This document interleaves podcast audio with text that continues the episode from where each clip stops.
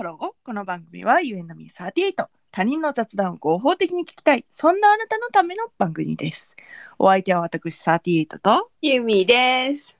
そして本日はなんと、初のコラボレーションということでゲストがいらっしゃっております。ご紹介いたします。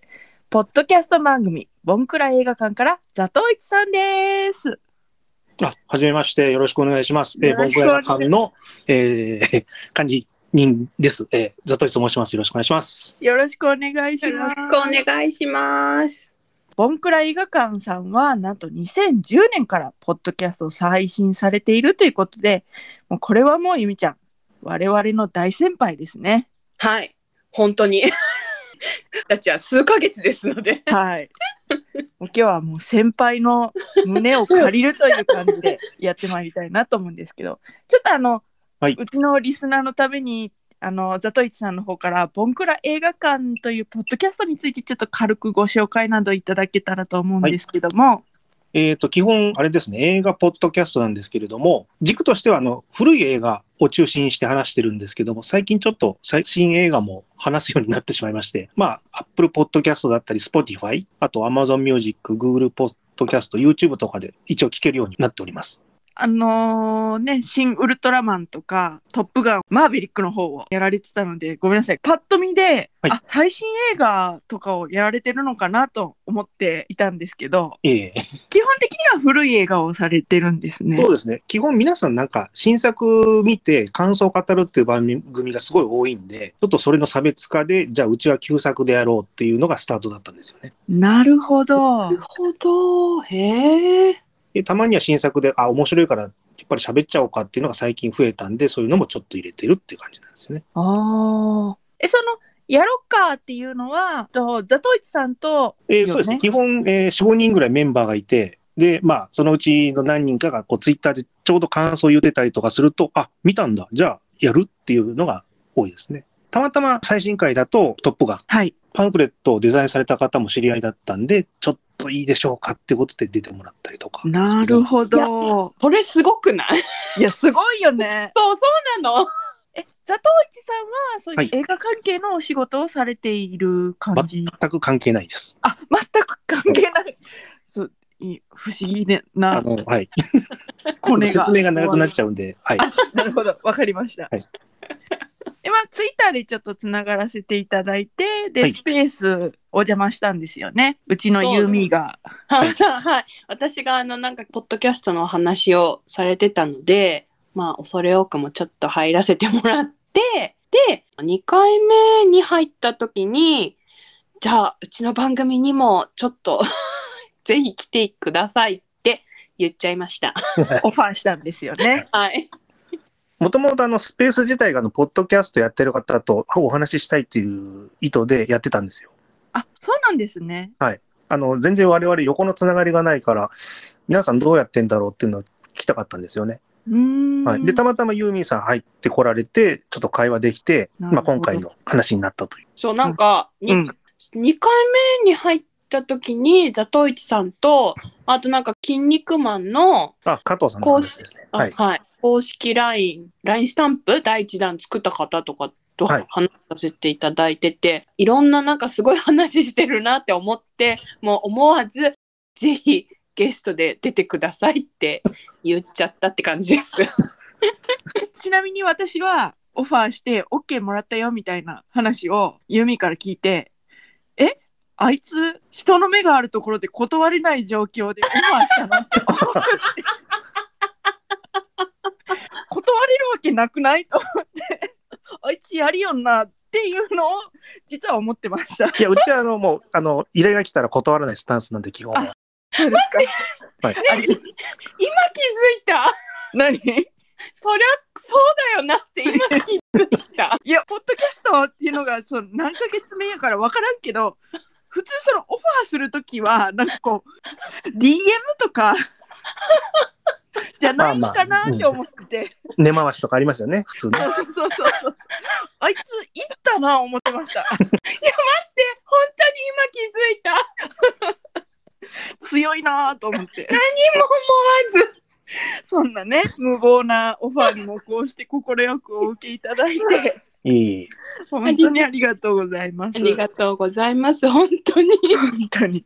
まあ今日はそんな感じで、えー映画好きのザトウイチさんをお迎えして映画にまつわる雑談をこう展開していこうと思っております。よろしくお願いいたします。よろしくお願いします。まず最初になんですけど、はいザトウイチさんはだいたい週何回とか年間何本ぐらいその映画館で映画を見に行かれるのかなっていうのがちょっと知りたくって。えーっと、多分2週間に1回ぐらいのペースで映画館には行ってると思います。で、連休とかになるとまとめて見る感じで回数増えたりとかするんですけど、はいはいはいでも平均1ヶ月15本前後と考えて、年間で言うと180いくかいかないかぐらいかなと。いすごい。や、でももっと見てる人いっぱいいますよ、劇場行って。まあまあまあ。でも映画弱者の私たちからしたら 本当に。すごいなっていう。すごい。で、半分ぐらいがうちね、ポッドキャストやってるんで、その旧作に関して、それの関連した映画見とかないとまずいっていうのもあるから、資料のために見てるっていうのも半分入ってるんですよね。なるほど。だから、あの、監督さんの最新作を話す場合に、その過去作ちょっと見とかないとまずいかなとか、はいはいはいはいはい。ああ。この映画の元ネタになったのこれだよとか、もうそういう情報が聞こえてたら見とくっていう。すごい。もうプロや。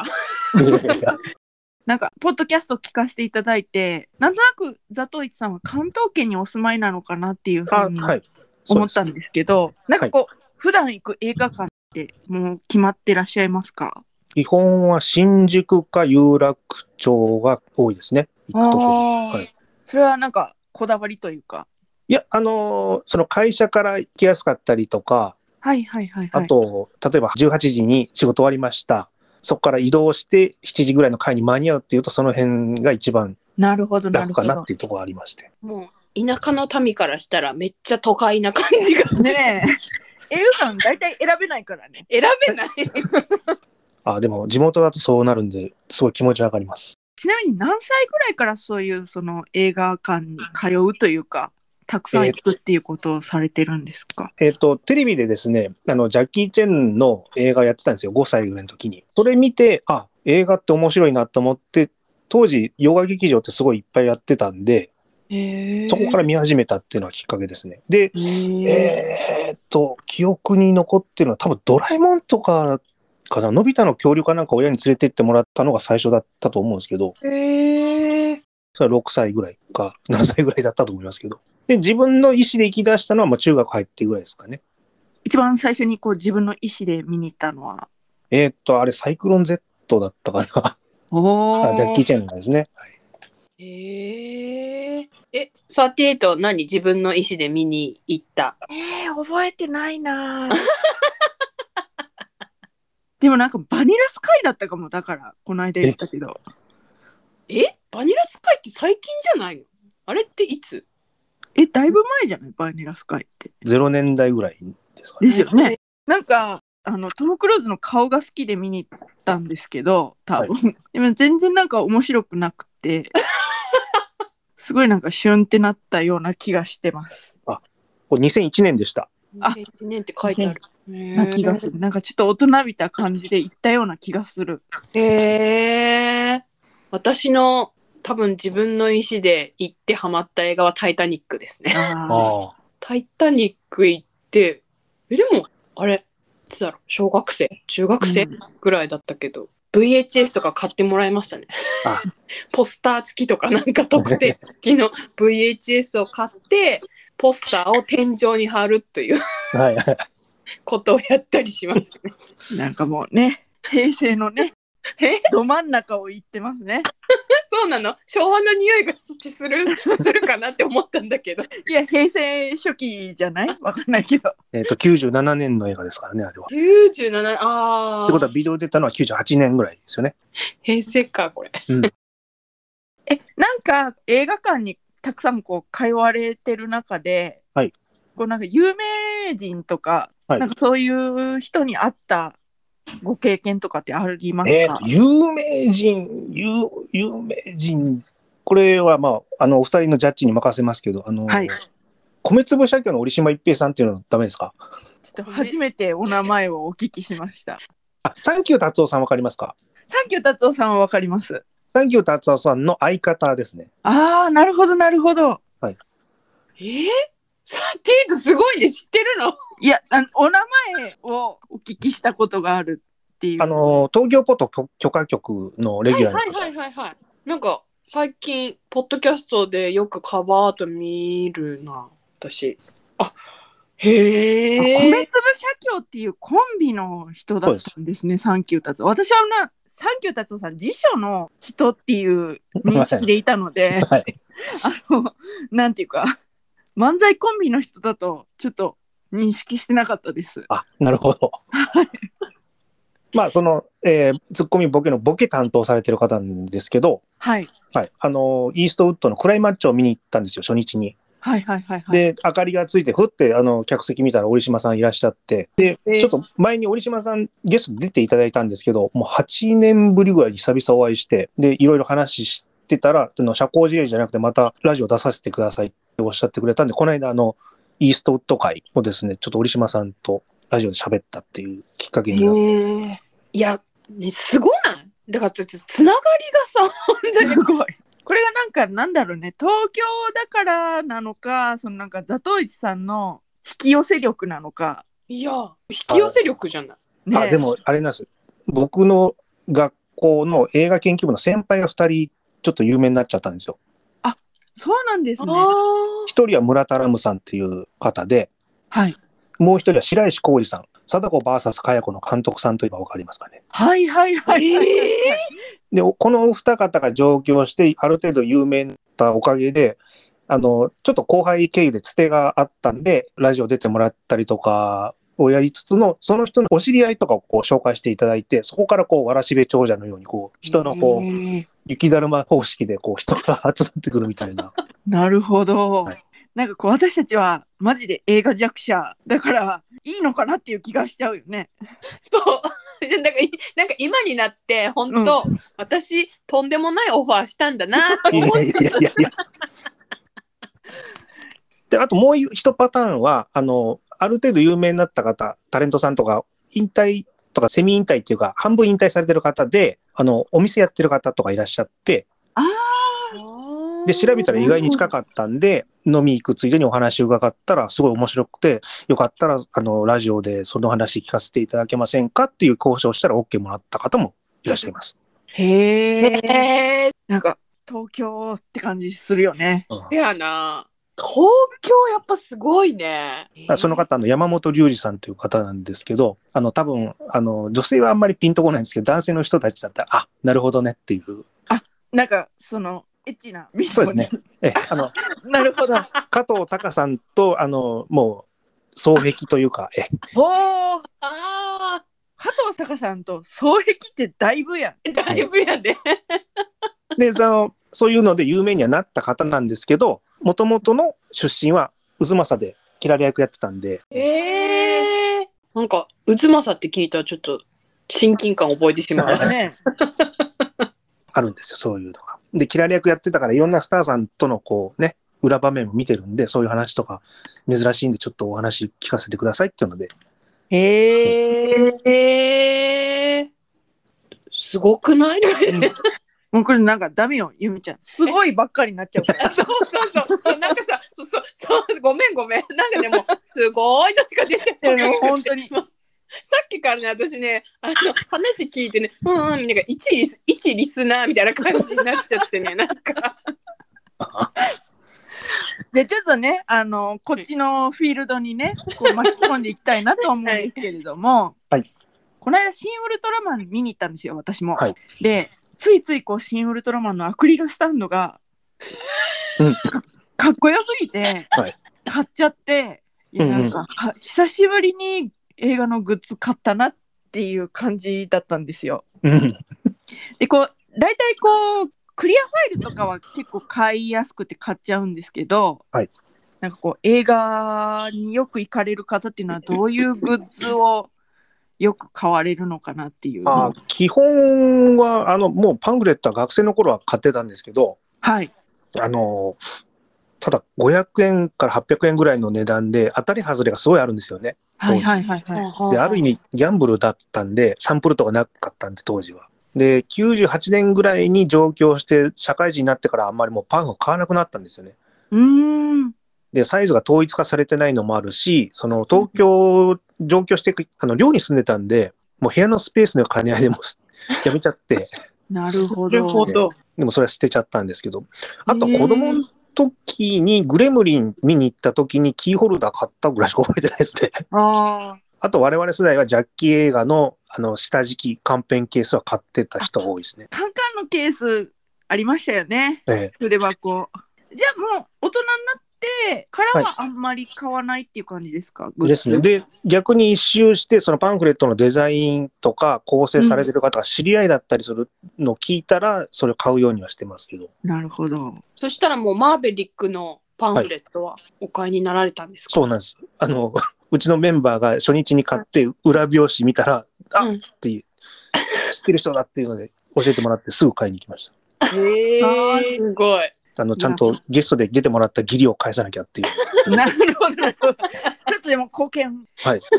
パンフレットは本当おっしゃる通りサイズもバラバラどうにかならんもんかねと思いますけど。ねえあれ、もうちょっと、もうちょっ大きいならいいんですけど、ちっちゃいやつって何なのっていうのがありますそのサイズって誰が決めてるんだろうかなんあ、か、これ謎ですね。あ、謎なんですか、はい各社共通のなんか企画とかないんですね。あ、ちょっとそれ今度聞いてみよき聞いてみてくださいとか言って。う。ちょっと今度パンフ界隈のネタをやろうかって話もちょっと今出てたんで、ちょっとそれ聞いてみます。とへえ。あ、ちょっと、ちょっと嬉しい私今。ちょ ちょっと貢献してる。っと貢献できた感じが。あと、マトリックスの一作目。はいはいはいはい。あのパンフはむちゃくちゃでかかったって記憶があるんですよ。おー。えー、パンフパンフレット最近？いや私最私最近見たのはもうあれやわ。エリザベス女王陛下の微笑みの はい。パンフレット。ちっちゃかったなあれちっちゃくて、うん。見本でパラパラっと見てうーんエリザベス女王は好きだけどこのパンフレットはいらんかもしれんと思って。買わなかったな私の行く映画館パンフレットこうパラパラってできないからあ。だいたいこうなんかガラス戸みたいなところに入っててなんかあー。ち陳列されててパラパラってできないから買いにくいっていうのはある。うん。あーなじゃあそれこそ今でもギャンブルやん。うんそう本当まあ、ひょっとしたらあのコロナの影響でそういうのやめた可能性もありますよね。ああなるほどなるほど。ああありそう。前は一冊だけ置いてたんだけど、ね、皆さん触るとまずいっていうのでもうやめちゃったっていううん。可能性は。ああ、なるほどなね。いや本当好きな映画だったら絶対欲しいなって思うけど、うん。うん買ってうーんってなりたくないが。弱者はね。映画弱者は。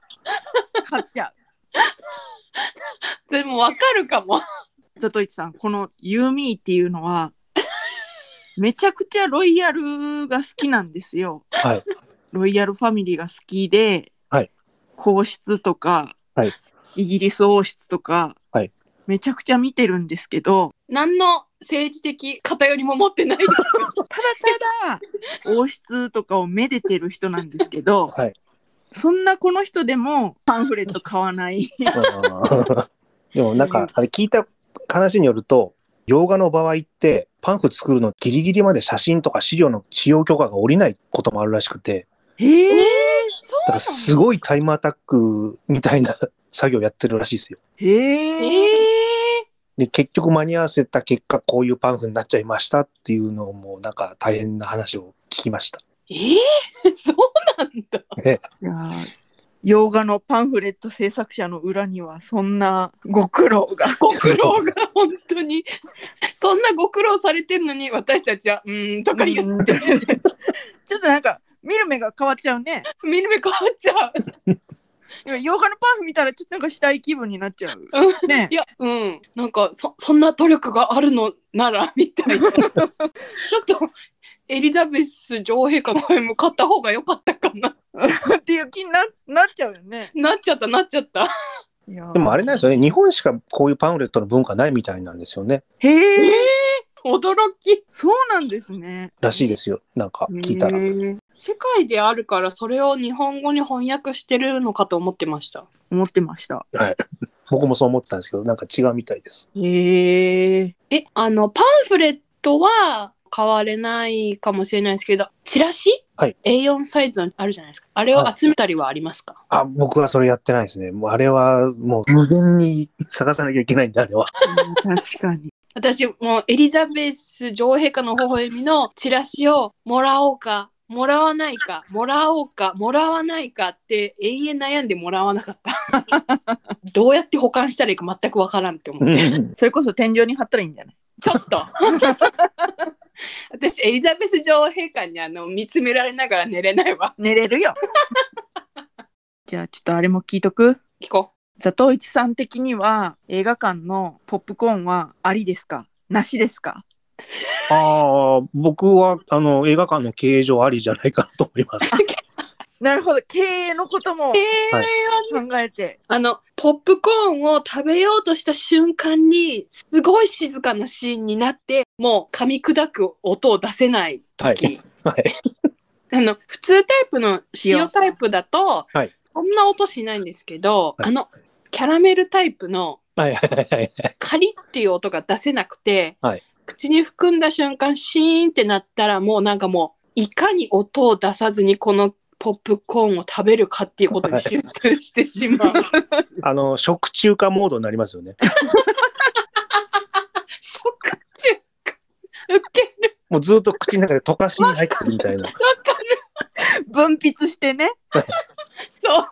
溶かしてます。えご自分では食べられますか？いや、あの、極力そういうのは買わないようにしてます。なんかおっちょこちょいなところで落っことしたりとかするのがすごい嫌なんで。わかる、はい。でもあのポップコーンって落ちるようにできてません？あもなんかもう持ってるやんって思うやん。なんかもうなんか漫画のあのご飯ぐらい持ってくでもるやん持ってるやんって一回ぐさってやったらもう周りのものポロポロって。もう始まる前に半分ぐらい食べとかないともう間に合わないんじゃないかっていう。ですよね。はい。え、なんかその映画を見る時の装備というか、そのポップコーンは食べない、お飲み物とかは、あ、基本あの、ペットボトルの水とかだけにしてます。あの、炭酸は開けた瞬間プシッっていう音が響くじゃないですか、劇場内。はい。めっちゃなるほどだわ私炭酸、ま、飲まないから全然わかんなかった、うん確かに考えたこともなかった。ねえうん。ポップコーンだけじゃないねそうだね。もう怖いからね、音出す出すとあの怒られるからもそうですよう。ね。はいでも、音出さない人は、全然出さないのに、出す人はめちゃめちゃ出しますよね。そうですね。二極化本当二極化がすごい。もう絶妙のタイミングでビニールの音とか鳴らす人いますね。なんでなんて思いますよね。はいいや最近ささすがに減ったけど、うんあの携帯鳴るの昔多くなかった？多かった、多かった。うんもうびっくりするぐらい携帯鳴ってたよね、うんいや今みたいなえ、減ってきた実感はありますか？ザトイチさんの中で。ピリリリってなるのが。あ、鳴りはしないですけど、やっぱりかすかに、うん、うんっていうのが聞こえるんで、そうね音は鳴らないけどバイブレーションはあるかもしれない。あるかもしれないね、減らないのはあれですね、スマホ終わりっていうかエンドクレジット入った瞬間に見る人。うんうんうん。それザゾイチさんバズったツイートらしいです、あ、そうそう。何年か前、ツイッターでハッシュタグで炎上覚悟で嫌いなものを言うっていうのがあったんですよ。で、あの、僕寝る直前に映画の上映中、またはエンドクレジットのタイミングでスマホを見る人、そんなに忙しかったら劇場に来なくて結構です。あなたのせいでどんな名作も全て台無しになりますってツイートして寝たんですよね。半分寝てる時、ブーブーって言ってるから、あなんか100人ぐらいがいいね押したのかなと思って、朝起きたら1000人ぐらいリツイートされてて、リツイートされてたんですか？なんじゃこりゃと思って、それで、その通知1週間ぐらい止まらなかったんですよ。へえ。もう怖いから、あの、ツイッターの通知全部切って、もう見ないようにしてたんですけど、なんかチラッとこう覗いたら、なんか名古屋の方のツイートで、今朝は FM で、FM で言ってたのこのツイートかっていうのを見かけたんで、多分 FM でもこの話ししたのかなと思って。バズるってすごいあの、みんな怒り前提なんだけど、99%賛同のリプライだったんですよ。はいはいはいはい。もう本当それ腹立ちますよねのやつだったんで、うんうんうんうん。よかったよかった。よかったと思って。部活に炎上覚悟でとか変なハッシュタグで言っちゃったんで、もう。血の気引きましたも炎上覚悟とい う大義名分を得て、で言われてみたら確かにってなるもんね。ん。はい。うん、でも私は結構最近前の方で見始めたからあんまり気にならないんですよ。うん。そうすると。その前に人がいないから光も見えないから。あー。え、ザトウイチさんおすすめの席とかあるんですか？自分がほ好みの。一番後ろです。あ一番後ろなんですか？それはどういう？あのー、背もたれを蹴られたくないかあでもでもねでもねでもねあの大きい映画館とかだったらこうなんて言うんですか？すっごいお広い通路がこう、はい、SS 席と、はい。S 席ぐらいの間にあるじゃないですか。ら。はい。その前じゃなくて後ろなのはなんかやっぱり前だとしんどかったりっていうことですか？そうですね。あと人が極力こう来ないかなっていうのも含めてですかね。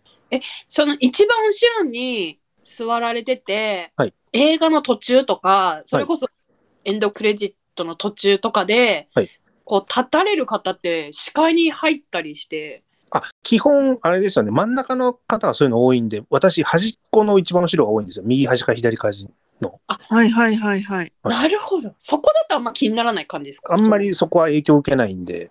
うんへえ。ああ、私、結構後ろ寄りの真ん中だから、そういうのが見え、見えちゃうのか。見えますよね。真ん中は、やっぱり。私は前の方で見るから横をただただ通り過ぎていくだけ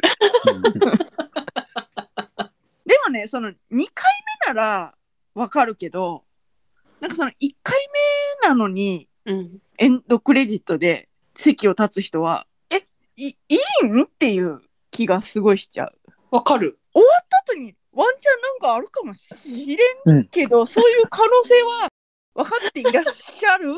じゃらない？みたいな めっちゃわかる、それ。ことを聞きたくなる。わかる。でも別にその帰ってる人がさ何回目かは知らんわけやんこっちは。あーまあまあまあ、せやね、せやね。だからあにににか2回？目みたいな。まあ、あと、おしっこ問題が。あそうですね。でもなんかそういう方ってやや小走りにはい。出ていかれるのでああなたは我慢してた方ですねっていうのがこうさせられるんですけど、にでもいるよね。エンドクレジット全部見ない人っているよね。うん、あのこれはちょっと懺悔なんですけどはい佐藤一さんに、はいこうもうここをちょっと懺悔室としていただいて ちょっと聞いてほしいことがあって、はい。ユーミーと大阪で映画見に行ったことがあるんですよ。はい。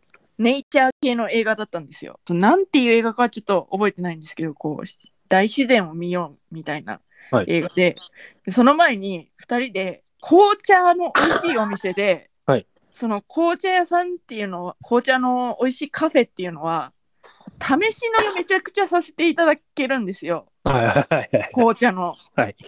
でそれを2人でしこたまたくさんた試し飲みして、はいその後に映画館に行ったことがあってはい。私たち端っこの方の席だったんですけど、はいもう3回くらいトイレに行って 映画の途中で「ちょちょ行ってくるわ」っつってさ2人とも「ちょほんまほんまごめんやけど。行ってくるわ」みたいな感じで。え、待って、私も行った？行った 私が行ってあんたが行って私が行ってあんたが行ってっていう感じで。あの、映画を見たとか、映画の途中に立ったのは覚えてないけど、うん。映画の前に紅茶めっちゃ飲んだらいかんっていうのは覚えてる。藤田あのシスターになっていただいて私たちのちょっと懺悔を シスターじゃなくて、牧師さんやあ。牧師さんか牧師さんか罪を改めなさい。マジで改めましたあの時は 改めました。ねあかんよな、ほんま。ほんまあれはあかんなっつって二人でまあかんかったあれ。ほんまにいや、でもね、あの、劇場でこぼされるよりかはちゃんとトイレ行った方が。まあそうそうそうですねそうですねよかったね。もう何年来の懺悔で。いやほんとね思い出したわ懺悔できましたね。懺悔できました本当にすいませんでしたでネイチャー系の映画だったからよかったよねっていうその 一観客としてはそうね。ストーリーとかは特になかったから、うん。そうね。そうね。うん。多分。一緒に見た人には本当にごめんなさいだけど、ストーリー系あるやつだったらマジでうざがられる。うん本当に。いやー。じゃあそろそろあれも聞いちゃう？はい。聞いてください。あのー事前にねアンケートを取らせていただきましてね。佐藤一さんの方に、はい。こういう感じの雑談を振ろうと思うんですけど大丈夫ですか？的な感じでね。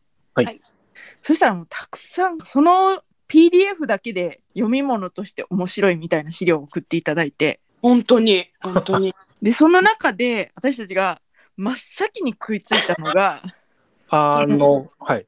あれですね。浅草の映画館、えーウィンズの向かいにですね、戦争の腹渡って映画をですね、そこでしか上映してないんで見に行ったんですよ。そしたら上映前にですね、スクリーンに禁煙って大きい字で書いてあったんですけど、あそれ見ながらおじさんたちがタバコ吸いながら見てたっていう、禁煙の字の意味 まあ、あの、0年代初頭だったんですけど、まあ、こんな空間がまだあるんだっていうので感動しました。で基本あれなんですよね。ウィンズの向かいなんで、馬券買って、レース始まるまでの暇つぶしで映画見に来てるんですよなるほどで、半券を入り口のテケツのお姉さんに見せると、出入りしていいっていう、なんかそういう感じのシステムだったみたいですね。なるほどこれちょっと面白いな。面白い。でこの記憶のある映画館シリーズっていうのは私たちすごい食いついてはいでその一番最後に上野大倉劇場っていうああ、はいはい。ののやつが書いてあったんですよね。はいで1階が1700円で2階が2000円になっている。なぜ2階が2000円なんだと。普通は1階の方が高いんじゃないのかという。はい。うん。ことで気になってなんだなんだって言ったらその後あの資料の方をちょっと読み上げますと、はい。これ以降はアダルト会話なので番組のカラーと合わない可能性があるのでやめておきますと。紳士的に、は いでせっかくその紳士的にご対応いただいたのに私たちは、はい上野大倉劇場が気になる気になるなんだなんだっつってまあ、あ昔あの、スティーブン・セガールとかの映画とかやってたんですけど、最近もうピンク映画とかになっちゃってですね。で、あの、1階は普通のお客さん用で、2階は出会いに使う用の、出会いに使うよと あの、まあ、いわば、ってやつですね。はいはいはいはい、はい。あのね、おっさんのうめき声とかですね、あの、匂いとか、なんかの汁とかですね、椅子が揺れたりとか、あの、あー。変な匂いがするとかですね、ある意味 4DX 的な、あの、効果が楽しめるという、えパンチラインがすごいな。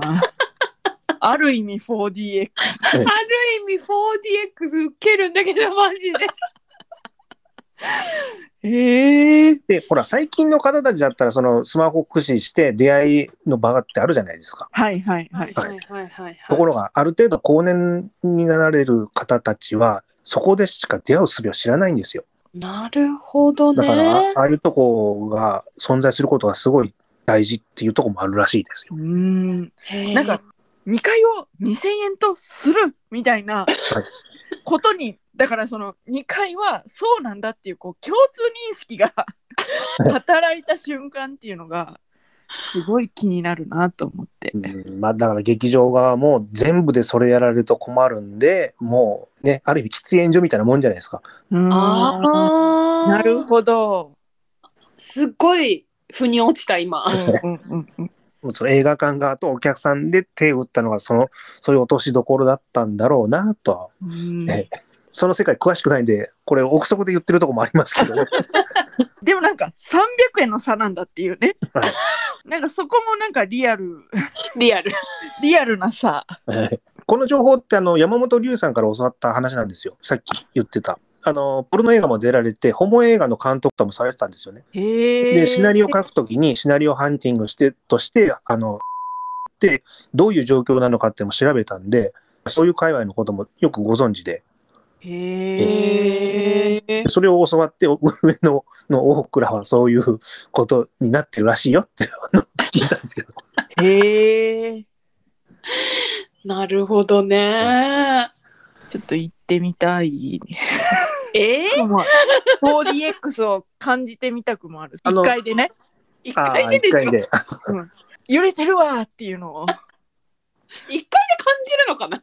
じないかな多分、うん、な、わかりづらいと思いますけどね。わかりづらいですか。二階に行く勇気はないわ。そうやな。観覧席が欲しいな。ちょっと、ちょっと。まあ、そういう方は、っていう場所もございますのでって何言っあ、てるんそうそうですですね。そうでするマジで。いやー、ちょっと、ちょっと、あれだね。うん。いっつもさ、昼撮ってるからさ、うん、夜話すと、あの、夜テンションって、なるなるなる。夜テンションになってるね、今ね。なる。アダルティーな感じやな。ね、いいですね。昔、あの、円楽さん、前の円楽さんですね、はいはいはいはい。の小話を聞いたことあるんですけど、あの、映画館に行って、他、客誰もいないんですよ。で、もうすぐ隣に外人が座ってきて、はい。はあ、あの、あ足触ってくるみたいな感じになってきた。これやばいと。えええで、あの、もう俺仕事行かなきゃいけないからってことで、あの、マイビジネス、マイビジネスって言って外を指さしたら、ハウマッチって言われちゃったっていう小話なんです ことじゃない。そういうことじゃない。っていうエピソードがあったということを男子師匠のえーネタで聞いたことがございます。へえ。それおもろいな。面白いな。あと、町山智博さんという映画評論家の方がですね、はい、それもた確か新橋の映画館だったと思うんですけど、あの学生の頃ですかね、あの、やっぱり隣に来られたらしいんですよ。で、もう僕、映画見に来たんですって言ったら、腰抜けって怒られたっていう、逆に叱られる。叱られるというパターンも。カオスすぎひん。常識っていうのは、ね、違うんだなってなる。ね。いや、常識って何っていう。ね。まあ、映画館行くといろんなね、作品以外の体験もあるから面白いなっていうのもありますけど。そうですね。確かに、確かに。あの、銀座シネパタスというですね、東京のあの有楽町から歌舞伎座に向かう途中にですね、地下街に存在する映画館があったんですよ。へえ。そこはあの映画館の他に飲み屋さんとか床屋さんがあって、昭和の街が残ってる感じのような、すごいノスタルジーに浸れる映画館でですね、はい。あの、基本スティーブン・セガールとかバンダムとか、あと、フロム・ダスク・ティル・ドーンの2とか3みたいな映画秘宝読者しか来ないような感じの劇場でですね、はいはいはい。で、その真下にあの地下鉄が通ってるんですよね、映画館の真下に。へえ。映画館の真下に、はいはいはいはい。で、そう映画見てると、時々揺れることがありまして、で、爆発シーンとリンクすると非常にお得な感じがするという。それ面白かったよね。あの、ね 4DX や、ほんまにそうですよ。面白すぎる。で、人から聞いた話なんですけど、黒沢映画の常連さんで香川京子さんっていう方がいらっしゃるんですけど、その方の特集かな作品か見に行ったら、あの、終演後に明かりがついて、客席に香川京子さんご本人がいらっしゃったっていうこともあったって聞いたことあります。へえ。あと、劇場の隅にトイレがありまして、あの、男子トイレの小便器にあの置いてある芳香剤カラーボールって見たことありますかね？はいはいはいはい。あの、あの独特の匂いがかすかにこう劇場内にこうこもってですね。えで、あと、これも人から聞いた話なんですけど、雨漏りもしてたらしいんですよ。お いや、だから、もだから、振動、匂い、水しぶき、ご本人登場というですね、あの、4DX を超えた映画体験ができるという素晴らしい劇場という。これは今はもうない。存在しないです。そうですね。ああ、もはう惜しまれつつ惜しまれつつ。今あったら行ってみたくないいいや、ほんとね、逆にこう、新しいみたいなね。で、もう、もうすぐ閉館になりますよっていう時に、その、その銀座シネパトスって3巻そ存在してまして、はい。で、あの、閉館間際に、私の奴隷になりなさいっていう、確かダンミスさんの映画だったかな。はいはいはいはい。と、あと、江戸川乱歩全集、恐怖危険人間っていう、もう古い映画でカルト映画なんですけど、はい。それが上映された時に、もう久々行ってみようと思って出かけたんですよ。はい。そしたら、あの、係員さんが映画館端端にこう、並ばなきゃいけないんで、あの、はい奴隷のお客様はこちらに、奇形のお客様はこちらにお並びくださいっつって、どんな映画館なんだよって見た人が突っ込んでたっていうですね。あれはなかなかの誘導だったっていう。奴隷のお客様はこちらに。危険なお客様やばいね。いや、そう、そうなんやけど、いや、ほんまそれな。言い方って。まあ、どこからどこまで誇張かはお任せします。なるほど、なるほど。いや面白いなー。なんかこう聞くとさ、映画館やっぱいいなって思うよね。うん。最新の映画館もいいけど、こう古い映画館もこうなんかね味わいがあるなと思って。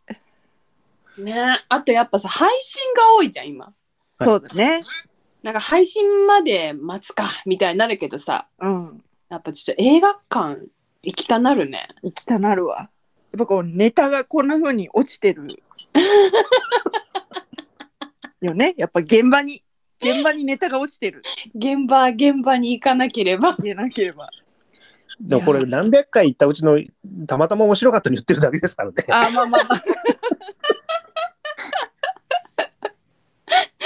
確かに。はい私ら、年1、2回やろ、多分。ほんまにな。といったところで名残惜しいのですが今回はここまでとなります。今回は初のコラボレーションということでザトウイチさん本当にありがとうございました。ありがとうございました。ありがとうございました。You and me38 では皆様からのメッセージもお待ちしております。ボンクラ映画館さんのホームページ、そして各種配信サービスが一覧になったリンクを概要欄の方に貼っておきますので、今日の配信を聞いて、ボンクラ映画館が気になったという方は、ぜひぜひ聞いてみてください。ザトウイチさん的にこう最初に聞くのにおすすめの回などはありますか？えー、えっとですね、これ、今250近く回数あるんですけど、はい。もう一発目から強烈な聞いてもらうっていう意味を含めまして、あの、中野秀夫さん、中野大河さんのお父さんはいはいはいはいはい。と山本龍里さんがゲストで出られた回。はい。はい。これ、あの、東映の裏話とかですね、あの、いろいろ お話しいただいてるんで、えこれ超貴重ですんで、日付的には2017年10月11日、16日、21日の中野秀夫さんのインタビュー前編、中編、後編がはい。おすすめだと。アウトレイジの裏話とかも聞けますんで、えーおーそれ、めっちゃ面白そ面白そうやな。う。うん。ちょっとアウトレイジ一緒に見て、これ聞きたいな。え、アウトレイジってこ怖くない？大丈夫？えもうだだいたいバンバンっていう。あの、めちゃくちゃ怖いです。やっぱり 見れないか。見れないと思う。そう。もう裏話だけで私だけ大丈夫だと思う。なるほど、なるほど。じゃあ私は見てから見ようかな。あじゃあ、山本龍さんのですね、ゲスト会が今までボリューム11まであるんで、はい。そっちの方が面白いかもしれないです。そっちの方が分かりやすいっていうか、あの、まあ、いろいろありますけど、え、すごい含みがあったね。フリートークと書かれてある回ですからね。そうですね。笑って泣ける回ですから。おお。気になった方はぜひ聞いてみてください。万引き家族もはいあります。聞いてください。興味を持った方は。ボンクラ映画館さんのおすすめ回聞いていただいた方、そして今こちらを聞いていただいている方、どちらも高評価、フォロー、よろしくよろしくお願いします。最後まで聞いていただいてありがとうございました。それではまた、多分明日のお昼頃、You and me38 でお会いしましょう。ここまでのお相手は、私38と、ユミとザトウイチでした。バイバイ。バイバイ。ありがとうございましたありがとうございましたありがとうございました。ありがとうございました。